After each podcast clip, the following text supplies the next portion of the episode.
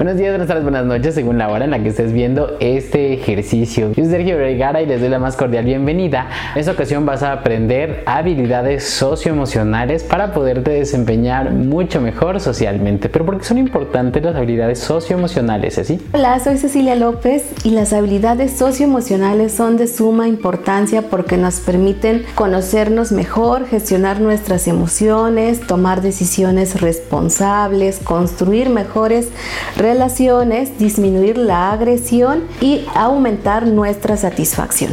Ahora, ¿cómo saber si tú necesitas desarrollar tus habilidades socioemocionales? Pues ahora tendrás que contestar sí o no a las siguientes siete preguntas. ¿Cuál es la primera, Ceci? 1. ¿Reconoces con facilidad las emociones que experimentas? 2. ¿Permites que los demás conozcan lo que sientes? 3. ¿Comprendes con facilidad lo que sienten los demás? 4. ¿Comprendes con facilidad el enfado de otras personas?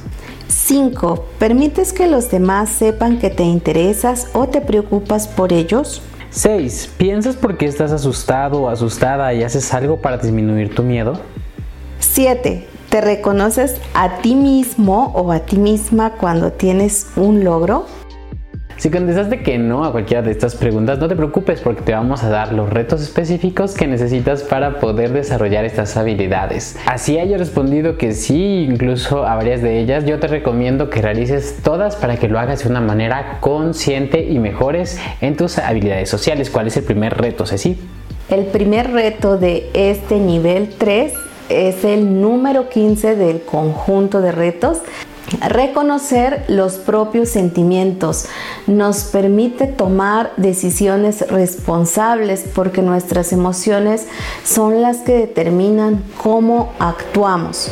Pero cuando tú puedes identificar qué es lo que estás sintiendo, las decisiones que tomas no están basadas en tu emoción, sino que primero reflexionas acerca de lo que sientes y tomas una decisión responsable abundan las personas que no saben poner un nombre a lo que sienten. Entonces, a estas personas podemos llamarles analfabetas emocionales. Tú no seas una de ellas. De manera regular intenta reconocer y nombrar aquello que sientes. Esa incomodidad es más bien enojo, tristeza, alegría, confusión, inseguridad, miedo. Sé consciente de tus emociones. Respira hondo. Pon atención al centro de tu pecho, pon atención a tu cuerpo y ponle un nombre a aquello que sientes antes de reaccionar. El reto número 16 es expresar los propios sentimientos. Nos permite hablar claramente de lo que sentimos, también resolver conflictos y superar aquellas emociones difíciles que no nos gusta mucho darles nombres, sin embargo es muy útil para que puedan fluir esas emociones. En lugar de ocultar tus emociones, divúlgalas. Dile a las otras personas que te sientes molesto, angustiado, triste o feliz. Por ejemplo, hoy tuve un día muy difícil y de verdad no me siento cómodo con que estés haciendo bromas sobre mí. O estoy muy contento porque tuve este logro y me encantaría compartirlo contigo. En cualquiera de estos casos lo que vas a hacer es que la otra persona se entere de tu estado de ánimo y así pueda también moderar su conducta dependiendo de cómo te sientes. Muchas veces solamente esperamos que las personas se den cuenta y las personas tampoco son adivinas, tampoco son buenas leyendo las emociones, la corporalidad y por ello es que es tan importante que tú se los comuniques. En eso consiste el reto. El reto número 17 es comprender los sentimientos de los demás. Nos ayuda a desarrollar la solidaridad y la empatía para comprender y crear mejores momentos. Para cumplir con este reto puedes observar a las personas de tu alrededor y tratar de notar qué emociones experimentan. Por ejemplo, ay, esa persona ya se enojó. Creo que se está sintiendo incómodo o incómoda. Creo que tiene miedo, se siente desconfiado ante lo que le estoy diciendo o esta persona simplemente trata de mantener la calma. En esto consiste la empatía, en entender cómo es que se sienten las otras personas independientemente de cómo nos sentimos nosotros. El reto número 18 es enfrentarse con el enfado de otra persona sin perder el control. Este reto nos permite resolver el problema de fondo que ha provocado llamado la ira. Dale Carnegie en su libro Cómo ganar amigos e influir en las personas decía, si vienes a mí con los puños apretados, ten por seguridad que yo los apretaré con mayor velocidad. Pero si vienes conmigo y me dices, quiero resolver esto honestamente contigo, ten por seguro que no me levantaré hasta que esté resuelto. Cuando alguien se disguste por algo que tú hiciste o dijiste, en lugar de intentar evadir ese enojo, más bien pregunta por qué está molesta la otra persona. Escucha activamente, no para responder, sino para comprender el enojo de la otra persona. Reconoce que si tú fueras él o ella en sus mismas circunstancias, con sus mismos pensamientos, no te quedaría más que sentir lo mismo que siente esta persona. El reto número 19 es expresar afecto a las cinco personas más importantes en tu vida. Este reto nos ayuda a fortalecer nuestra autoestima tanto para la persona que recibe afecto como la persona que da, ya que una persona no puede dar lo que no tiene y normalmente tratamos a las otras personas así como nos tratamos a nosotros mismos y a nosotras mismas. Este reto definitivamente genera muchísima oxitocina a las dos personas, es decir, la hormona de la felicidad y, hace, y hará que sus vínculos se sientan más cercanos.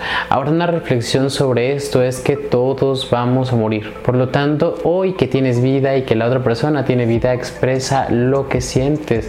De nada te sirve tenerlo adentro. No des por supuesto que la otra persona ya lo sabe, ni porque sea tu hijo, tu madre, tu pareja o cualquier relación que tengas con esa persona, dilo hoy. El reto entonces es decir palabras afectuosas a estas personas que son importantes en tu vida. El reto número 20 es resolver el miedo. Es una de, las habilidades más importantes ya que te permite crecer como persona y alcanzar una vida más plena. La felicidad está afuera de tu zona de confort, es decir, donde se produce el miedo. El reto es simple, haz algo que te produzca miedo. Hay muchísimas personas que me han dicho que les da miedo salir solas al cine, que les da miedo salir de la ciudad a un viaje solas, decirle que les gusta a una persona, subirse a lugares altos. Tú eres quien va a determinar exactamente qué es lo que harás en este reto. Tienes que resolver tu miedo. Como una anécdota, cuando resolví mi miedo, me aventé por paracaídas. Y por último, el reto número 21 es autorrecompensarte. Nos ayuda a construir mejores hábitos, también reconocer un buen trabajo, nos permite automotivarnos para seguir en el mismo camino. Muchas personas no hacen cosas lindas por sí mismas. Muchas veces tiene que ver con su autoestima, es decir, cuánto se aprecian a sí mismos. Todo lo que hacen por los demás no son capaces de hacerlo por sí mismos. Por lo tanto, autorrecompensándote, hablándote en tus lenguajes del amor. Puedes ver un capítulo completo de 30 formas diferentes de amarte, pero te voy a dar algunos ejemplos prácticos para que comiences a hacerlo. Por ejemplo, ante algún logro, aunque sea pequeño que tengas, reconócete regalándote algo, tal vez un helado, una paleta, un masaje haz por ti un acto de servicio, llévate a algún lugar, llévate con el dentista, con el psicólogo, a, comprar zapatos o ponte una mascarilla felicítate, háblate bonito, date esas palabras de afirmación que tú sabes que necesitas, no esperes que vengan de fuera. Y date contacto físico, date un automasaje, date un autoabrazo. No necesitas de otras personas para tener este contacto físico contigo mismo, contigo misma. Estos son todos los retos que si los llevas a cabo vas a crecer muchísimo como persona y cómo te vas a relacionar con los demás, ya que las emociones determinan la mayor parte de la forma en que nos comunicamos con las otras personas. Todo lo que no entiendes, porque te caen bien unas personas y te caen mal otras, definitivamente está detrás de estas habilidades.